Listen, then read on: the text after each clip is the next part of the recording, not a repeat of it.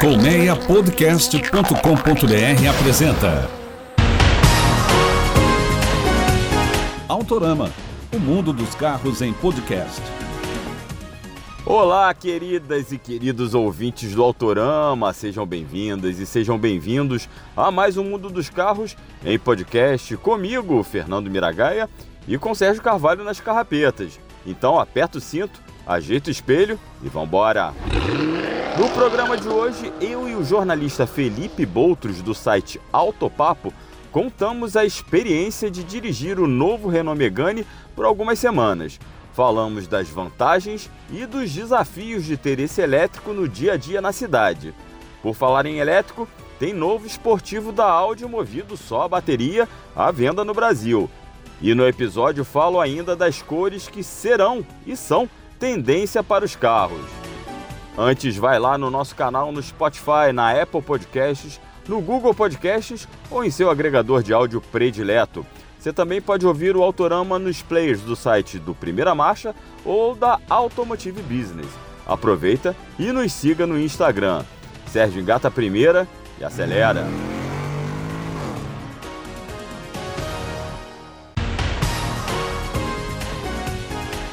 A ditadura acromática continua ditando as tendências de cores dos veículos em todo o mundo. Mas na mesmice do branco, preto, cinza e prata, pelo menos algumas mudanças já acontecem. O relatório de cores que a BASF faz todos os anos apontou que o preto ganhou mais espaço nesse quarteto monocromático, por assim dizer. Segundo a empresa alemã, o branco ainda é a cor mais popular para veículos leves, mas ela perdeu participação, perdeu bastante participação de mercado para a cor preta. Mas fica por aí, tá, gente? As cores mais vivas, como azul, vermelho, marrom e bege, não tiveram qualquer aumento na aplicação em automóveis de passeio e comerciais leves. Para se ter ideia, o estudo da BASF aponta que, na América do Sul, os tons branco, preto, prata e cinza estavam presentes em 86% dos veículos vendidos na região. O que chama a atenção é a variação desses tons.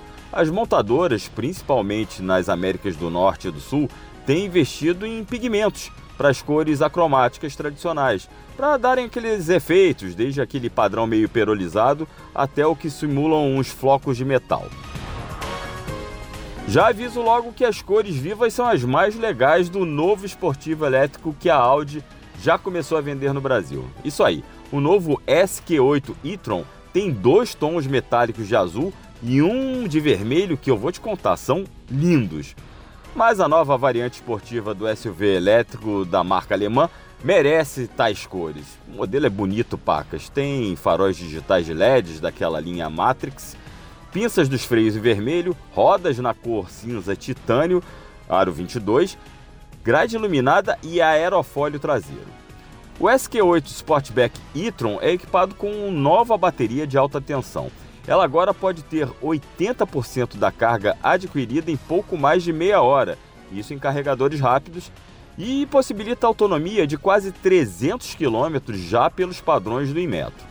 Essa bateria alimenta os três motores elétricos do SUV, que geram 503 cavalos de potência e garantem o 0 a 100 km por hora em 4 segundos e meio. Tanta disposição do Q8 e-tron esportivo tem seu preço. O SUV custa 835 mil reais e vem com toda a sorte de equipamentos. Além da tração integral e da suspensão pneumática, o elétrico tem o Audi Drive Select, com diferentes modos de condução, tem ar-condicionado automático com quatro zonas independentes, bancos dianteiros esportivos com ajustes elétricos, teto solar panorâmico e som da marca Bang Olufsen. Ah, gostou do meu alemão aqui, né? Sem falar nos itens de assistência ao motorista, como piloto automático adaptativo, frenagem autônoma de emergência, assistente ativo de permanência e faixa, câmera 360, entre outros. É um SUV elétrico de respeito. O Autorama continua na tomada porque tem avaliação de carro elétrico. E o convidado especial de hoje é o jornalista Felipe Boutros, editor do site Autopapo, E nós dois vamos conversar sobre como é o dia a dia ao volante do Renault Megane, o novo Megane que perdeu o assento no E e agora é um crossover movido a bateria. Mas Felipe, antes de mais nada, meu amigo, seja bem-vindo mais uma vez ao Autorama. Ô Mira, tudo bem, cara? Valeu mais uma vez pelo convite, sempre uma satisfação. Sempre uma honra te receber também, meu amigo. E hoje é para falar. É, eu, eu, eu estive no lançamento desse Megane elétrico, mas foi aquele test drive mais rápido, né? Não é, a gente não percebe como é que é o dia a dia, né? A vida real a bordo de um carro elétrico. Eu tive a oportunidade nesse final de ano ficar duas semanas com o carro e você também já dirigiu esse carro por, por, um, por uma longa duração. E é um carro que realmente é, a gente tem que esquecer todo o que a gente conhecia de Megane, é outro, outra proposta, além de ser um carro elétrico mas é um carro, um, um, carro elétrico com um refino a mais que eu, eu percebi. O que, que você teve essa sensação?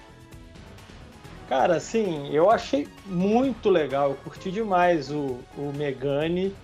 É... é o que você falou, né? Esquece o que... a Megane, você lembra daquilo que foi vendido no Brasil? Esquece. É, a, a, só troca, tirar o assento não é suficiente, né? Assim, para apagar o passado. Mas, pô, que carro legal, eu curti muito. Tem, tem, claro, qualidades e alguns defeitos, mas no geral é um carro muito interessante. É, o que chamou meu, minha atenção foi justamente assim o conforto a bordo, um carro muito muito confortável, uma posição de dirigir agradável, assim, uma direção. E eu queria saber o que que é, assim no dia a dia, né? A gente mora em cidades grandes, tem desafios de carro elétrico, mas também tem outras facilidades. Mas queria saber, primeiro, antes da gente chegar nessa seara do elétrico, primeiro saber realmente a sua, as principais qualidades que você encontrou no nosso Megane agora sem assento no E. cara, eu curti, claro, o desempenho, assim, toda vez que eu ando em carro elétrico, eu, eu curto muito o desempenho, né, pela entrega imediata de torque. E você pensa, porra, isso aqui é muito bom, né? Na cidade, assim, BH, muito morro. Então você não. Uhum. Você pisa, já responde, isso é muito interessante. Gostei do espaço interno. E principalmente no banco dianteiro, o traseiro tem algum probleminha ali. E. Uhum. Eu gostei muito do acabamento também. Eu achei bem bacana. Eu gosto muito de, de tecido no banco. Uhum. Então eu gostei muito do acabamento do Megane, assim, que fugiu do, do comum que é o couro, né? Eu, eu, me chamou a atenção. E é um tecido diferente, né? Com um design mais. Né, Lembra um jeans, né? É, é, verdade. E o design, o próprio design é mais descolado, realmente é uma coisa interessante. E é um ambiente bem clean, né? Sim, sim. É, é bem, bem em sintonia com essa modernidade aí do, do carro elétrico mas sem nada também, aquela modernidade exagerada, sabe? Inventam às vezes moda demais, é, mas eu achei tudo muito no lugar, assim. Eu, eu, fiquei muito muito surpreso com, com o Megane e é um carro que eu teria tranquilamente, viu, para usar aí no dia a dia. Uhum. É, é um carro sem exageros ali na cabine, né? Como você falou, a própria central multimídia é muito. É, não é daquelas telas enormes, de, você consegue é, ter uma mexer tranquilamente ali. Sim, o quatro sim. instrumentos é, é, é, eletrônico, né? digital, mas também nada, nada de cheio de firulas, de cores. Você entende quando o carro está ali né, gastando energia, né? Ele está sempre informando ali, mas sem, sem parecer uma, um letreiro de motel barato de beira de estrada. Sim, sim, é porque eu, eu tenho visto assim, muito carro moderno, o que está fazendo? Muito carro elétrico moderno, né? Bom, uhum enfim, elétrico moderno está sendo até talvez uma redundância, mas os carros elétricos mais novos estão apostando muito naquele micro painel de instrumentos, né? E uma uhum. tela multimídia gigantesca. Uhum. E no uhum. Megane tem esse equilíbrio, né? Eu acho que ainda para um cara que nem eu, que ainda gosto das coisas ainda meio à moda antiga, eu acho que ficou muito mais equilibrado ali o painel de instrumentos, né? simulando alguma coisa é, analógica e a, e a multimídia ao lado num tamanho proporcional ao painel de instrumentos. É aquela sutileza francesa que a gente gosta, né? Sim, sim. É, eu, sou um, eu sou um fã de carro francês, assim, do, é, há mais tempo, né? A gente já conversou disso pessoalmente várias vezes.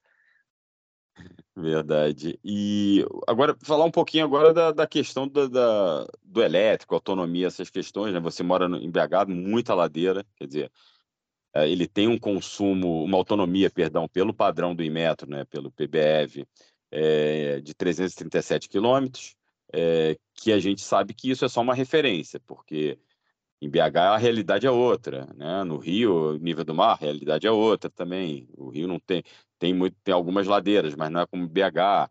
É, BH não é como São Paulo em termos de trânsito muito pesado. Então, claro que isso vai diversificar.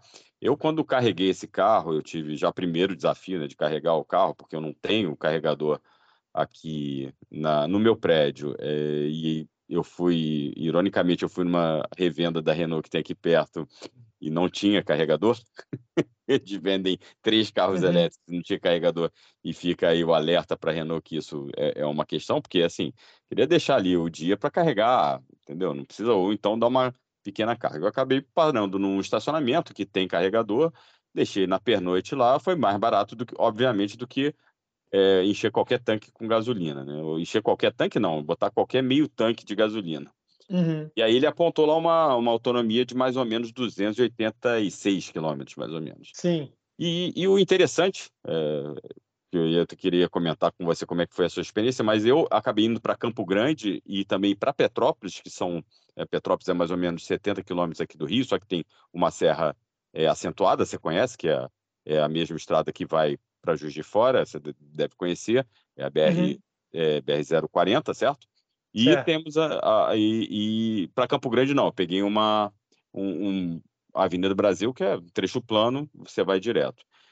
E o que me surpreendeu é que durante esse trajeto na Avenida Brasil, né, em velocidade constante, ele, ele otimiza muito a bateria. Para você ter ideia, eu saí daqui de casa com 270 km, cheguei no meu destino 36 km depois, mas praticamente em reta, velocidade constante, com 300 km de autonomia, maior, porque uhum. ele vai entendendo que naquele ritmo você vai, vai é, você está exigindo menos da bateria. Queria uhum. saber como é que foi a tua experiência no dia a dia nesse desafio que é elétrico, porque por mais que a gente fale que é o futuro, realmente é o futuro, o carro elétrico é uma necessidade para as grandes cidades principalmente, mas a gente carece de uma infraestrutura ainda por cima no Brasil para quem não mora em residência, né, para quem não tem condições de ter um wallbox ou um carregador uhum. em casa, ainda carece desse desafio. Como é que foi teu teu dia a dia nesse sentido, Felipe?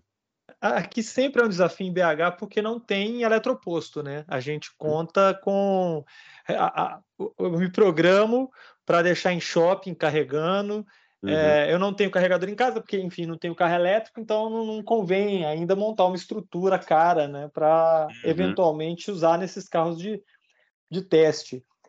É, então tem que ser muito bem pensado, assim, é, não pode deixar para a última hora, porque você vai passar aperto, porque aqui a gente tem essa situação do tipo: você sai de casa é, com a autonomia declarada de, sei lá, 300, mas de uhum. repente você andou 10 quilômetros num, num bairro aqui que é mais acidentado, com uhum. mais é pirambeira, assim, é, é, subida pesada, já cai assim, andou 10 quilômetros, mas a autonomia cai 30.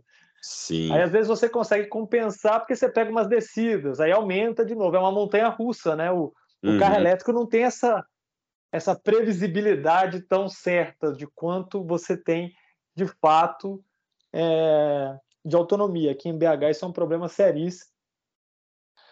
Por isso, assim, você pode pegar um trajeto, às vezes, ah, tem que você planeja ir para um lugar, mas surge um compromisso em outro bairro que, que, que vai ter mais subida, mais descida. Tem bairros aqui construídos é, que cresceram só em áreas que tem morro. BH tem essa característica do tipo, uhum. dependendo da região onde você mora e trabalha, o consumo do seu carro é muito melhor do que uma pessoa que mora, por exemplo, na região centro-sul, que é uma região com mais subida e descida. Uhum. Isso influencia muito no carro elétrico, é impressionante. E é uma cidade que carece também de uma infraestrutura melhor. Você depende de concessionárias, né, que vendem carros elétricos, Uhum. É, ou shopping, basicamente. Se você não tiver o seu e carregador em corre casa. corre o risco de estar tá lá, dependendo da região, né? Se tiver uma região com muita gente que tem carro elétrico, ainda corre o risco de chegar lá e tá tudo ocupado. É, é hoje as vagas, você chega no shopping, vaga elétrica, ou é Volvo ou é GWM ou BYD, os três que dominam, né, as vagas de carros elétricos no shopping. Monopolizaram, né, as Cara, e dá uma, assim, dá uma raiva, entre aspas, você tá lá com o seu carro elétrico, né, ou testando um carro elétrico igual foi o meu carro, aí tem carro híbrido parado na híbrido plug-in, né, parado na vaga, fala, pô, você nem precisa tanto, libera a vaga aí, mas enfim, faz parte do jogo, né? Verdade, verdade, bem observado aí. E, e é, um, é um carro assim que tem uma autonomia que é, é até boa para a potência dele, né? Ele tem 220 Sim. cavalos, é um carro muito esperto, ele tem uma autonomia boa, mas é isso, né? O que você falou, é, é um grande desafio. Eu lembro que eu parei num, nesse, nesse ponto de recarga dentro desse estacionamento. Ele carregou em 9 horas e meia, como eu deixei na pernoite, já estava pagando a diária mesmo, relaxei. Eu vi ali, né, apontando, vai levar 9 horas e meia para 100%, ele estava com mais ou menos 23%. E aí eu deixei, 9 horas e meia, achei o tempo razoável para um carregador que não era um super rápido. Né? No super rápido fala que de 15% a 80% é mais ou menos 36 minutos. Mas é, um, é, é, um, é uma questão realmente, né? Um carro realmente. Eu fiz essas aventuras de distâncias maiores, mas com viagens planejadas e perto, né? Petrópolis é muito perto. É, fiquei ligado que lá tinha um ponto de recarga, até dei uma, enquanto esperava o compromisso que eu tinha, deixei carregando lá um pouquinho para dar uma, uma forcinha, mas nada nada muito aventureiro, como eu já fiz de ir para São Paulo com carro elétrico, é uma aventura que foi meio traumatizante, a, ainda parece meio traumatizante. É, e, e tem outra Outra questão, né, que às vezes a gente cria uma ansiedade que não tem necessidade, né? Às vezes você ainda está com, sei lá, 150 km de autonomia, você está, putz, você já tem que pensar em dar uma recarga. Eu acho que justamente porque o carro, é, a combustão, você sabe que vai ter um posto a cada esquina. O carro elétrico, é, quem não tem o wallbox em casa, já tem que criar uma estratégia de carregamento aí à medida do possível. Então cria essa ansiedade às vezes, mesmo tendo ainda uma autonomia, sei lá, metade da bateria ainda. Uhum. Pelo menos Agora, eu passo por isso, assim. Né? É, na verdade, não é. Você fica sempre tenso, você fica sempre alerta, você não relaxa nesse sentido, é. não tem jeito. Ainda mais. Agora, para a pessoa que vai usar isso só na cidade, né? O cara que anda eu, eu, sempre bato muito nessa tecla, né? Se o cara anda 50 km por dia, o que é uma distância considerável, né? Para ir voltar do trabalho todo dia, vamos supor, é, mesmo em BH, Aí vamos, vamos trazer uma, essa autonomia para conservadora para 200, né? Vamos baixar de 300 para 200 aqui uhum. é, em BH, porque tem muita ladeira. Vamos, vamos botar assim. Mas assim mesmo ele vai precisar carregar a cada três dias. Então, Sim. é aquele negócio, né? É, é, a pessoa também tem que entender como ela usa o carro e, e de que forma e quanto ela roda por dia. Isso é importante. Sim. E agora eu queria passar para a parte de custo-benefício, né? É, o carro custa 280 mil, é um dos. É um, tudo bem que é um crossover é, médio, ele é maior do que né, os carros que a gente está, é, os elétricos aí mais baratos, mas é, um, é, é uma facadinha, né? É uma facadinha e ele está enfrentando uma, uma concorrência feroz, né? Uhum. Porque tem aí os chineses, é, principalmente, é, se eu não me engano, o CEO, né, também está nessa faixa de preço, talvez um pouquinho mais, mas mesmo assim, nessa, a diferença é pequena e, e esses carros que estão vindo tem, acabam que tem mais apelo, né? Eu acho, não sei. É, eu acho que as pessoas ainda têm algum preconceito em colocar 290 mil reais num Renault. Uma bobagem, né? Mas, enfim, eu acho que é o, é o resultado do que, das opções que a marca fez aí nos últimos anos, uhum. hoje se refletem aí nesse, nesse caso, que as pessoas vão, não associam Renault com um carro, entre aspas, digno de ser, de ser vendido por 290 mil reais. Mas é um carro que chama muita atenção na rua. Assim, você vai ter um carro diferente, Sim. um carro exótico. Peca em alguns detalhes, eu acho, assim, para um carro desse preço. Não tem, por exemplo, o ajuste elétrico dos bancos. É, é uma bobagem, é mas eu acho que. Mas quem... a concorrência oferece, essa é a é, questão. Como você falou, sim. você está de olho, um olho aqui, outro na concorrência. Né? Ele é. é bem equipado, tem. Mas é, a concorrência também oferece é, aqueles itens de condução semi-autônoma, né, de auxílio sim, à condução, sim. controle de cruzeiro adaptativo, frenagem autônoma, assistente de faixa, sensor, é, alerta de fadiga. É, enfim, carregar aí tem os mimos, né? Carregador de celular por indução, mas vamos combinar que tem carro de 100 mil que tem isso também. Então, sim, sim, é, é. O, o, o, os diferenciais tinham que estar em outro, outras questões que pode estar em. Realmente tem alguns detalhes, mas assim que, que eu, eu vou ser sério que não me agradou, que foi aquele retrovisor é, com câmera. Aquele retrovisor de câmera me causa ainda muita estranheza é, não ter opção, pelo menos eu não lembro se tinha opção, porque o meu não tinha opção de você passar para o modo normal, era só a uhum. tela mesmo.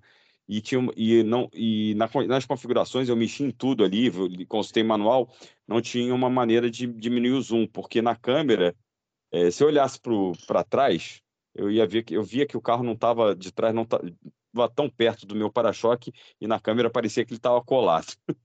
É, não, para é. mim essas experiências de retrovisor com câmera até hoje foram todas muito frustrantes. É, é. Extravasando um pouco ainda, até o Audi lá, o, é, o, o e-tron. Uhum. É, ele tem aquilo, aquilo ali para mim assim, horroroso, não tem a menor condição de eu me adaptar com aquilo. Talvez dirigindo 10 anos eu consiga.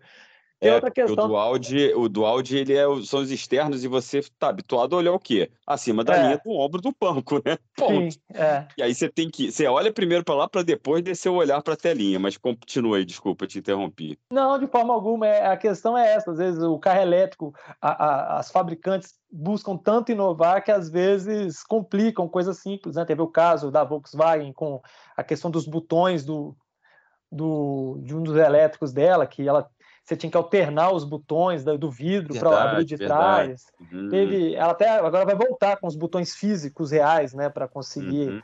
agradar. Enfim, é, outra coisa que é, que, que, é ruim no Megane é aquela alavanca da seleção de marcha ali, onde normalmente é a seta, né, ou onde é o limpador de para-brisa. Agora me escapou se é do lado direito ou esquerdo. É lado então, direito, lado direito. É a, a lá é Mercedes, mas é. que é péssimo também, né? É, porque fica muito perto da alavanca do limpador. Eu, cara, toda hora, pum, limpador. Ia, ia botar, estacionar em algum lugar, pum, limpador. então é, eu, eu fiquei traumatizado também com essa alavanca. Podia até ser um seletor de. Sim, né, num botãozinho é. giratório, alavanca ali na coluna de direção já, já deu também, né? Já a, deu. Ideia, a ideia foi boa, né? Porque libera o espaço ali no console central. Sim, mas, sim. É, mas na, na, na teoria funcionou, na prática se prática... mostra chato. É, verdade. Mas no geral é um carro muito interessante, assim. É, eu acho que os dois pontos fracos dele é, é o preço, que uhum. coloca ele no, no mercado aí bem disputado. E não que não mereça, porque é um carro é, justificável, eu digo pela concorrência, né? E o fato de ser, de ter a marca Renault, infelizmente, falar dessa forma, talvez não que o carro Renault seja ruim, mas que as pessoas não tenham a percepção de valor sendo um carro Renault hoje. Verdade, verdade. É, e tem é, é, é, a, é, a, é, aquela tentativa de virada de chave da Renault, né? Eles deixaram isso bem claro que eles queriam querem ser uma marca que não de carro barato, de carro popular, querem ser uma carro vista como uma marca de valor agregado. O Megane foi um primeiro passo, eles vão ter outros lançamentos, e é um desafio aí, mas é, é a questão do preço. Né? Lembrando que a Renault tem outros carros elétricos, o, o, o Kwid é, E-Tech e também o Kangoo, né? o Kangoo E-Tech. É, mas lembrando que o Kwid não é uma plataforma originalmente elétrica, né? ao contrário do, do Megane elétrico, e isso faz muita diferença quem já dirigiu um Quid elétrico percebe isso. Sim. E faz muita sim. diferença você ter um carro originalmente pensado para ser elétrico do que uma adaptação para o carro ser elétrico, como são as maiorias dos carros da base do mercado aí desse segmento de veículos 100% elétricos. Sim, é isso aí por aí mesmo. Felipe, a gente podia conversar muito mais aqui, mas foi aí muito legal. A gente tem um tempo, infelizmente, para cumprir aqui, senão o Sérgio briga com a gente. Mas olha, queria te agradecer aí pela participação, por esse bate-papo e por trazer a experiência, né? De um carro elétrico que, inclusive nessas nuances, porque uma coisa é você dirigir no Rio, uma coisa é dirigir em BH, outra coisa é dirigir em São Paulo, outra coisa é você fazer pequenas viagens com um carro elétrico. Então, é, trazer um pouquinho da sua experiência foi muito legal. Te agradeço aí mais uma vez por participar do Autorama. Olha, eu que agradeço, Mia. Sempre uma satisfação, cara. Estou sempre à disposição. Se quiser me chamar toda semana, eu tô, tô por aqui, viu? Sem querer ser egoísta, mas eu gosto muito desse nosso bate-papo, é, é, é, bem legal. E é isso, a gente compartilha experiências distintas aí, você no Rio ou em BH. Carro elétrico, isso faz muita diferença. Exatamente. Quem quer saber mais de carro elétrico e Megane também pode acessar o site da Autopapo, né? Do Autopapo, né? Isso, é autopapo.com.br. Vou aproveitar então que você levantou a bola. E tem o nosso YouTube também, youtube.com.br. Lá a gente fala de carro elétrico, carro a combustão, bicicleta, caminhão, moto, vai lá. Mobilete, o que, patinete, o tudo. O, o que, que, se movimenta tá lá. É, isso é legal, isso aí. Eu, eu indico também aí no, no, canal do YouTube do Alto Papo, tem. Vocês podem conhecer não só a voz, como uh, o belo rosto do Felipe Boltos lá, que eles faz várias matérias lá, e com aquele, aquela equipe sensacional do Alto Papo. Manda um abraço para todo mundo. E Felipe, mais uma vez, obrigado, hein? Valeu, obrigado a você, Mira. Esse foi Felipe Boutros do site Autopapo compartilhando essa experiência de ter um elétrico no dia a dia na cidade.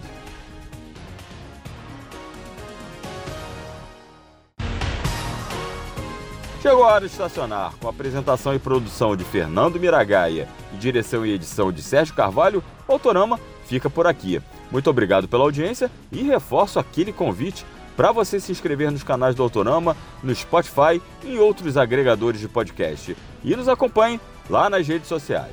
Um grande abraço, fique bem, até a próxima. Saudações automotivas. Valeu, tchau, tchau. Autorama, o mundo dos carros em podcast. Uma produção colmeiapodcast.com.br. Colmeia Podcast, o rádio do seu tempo.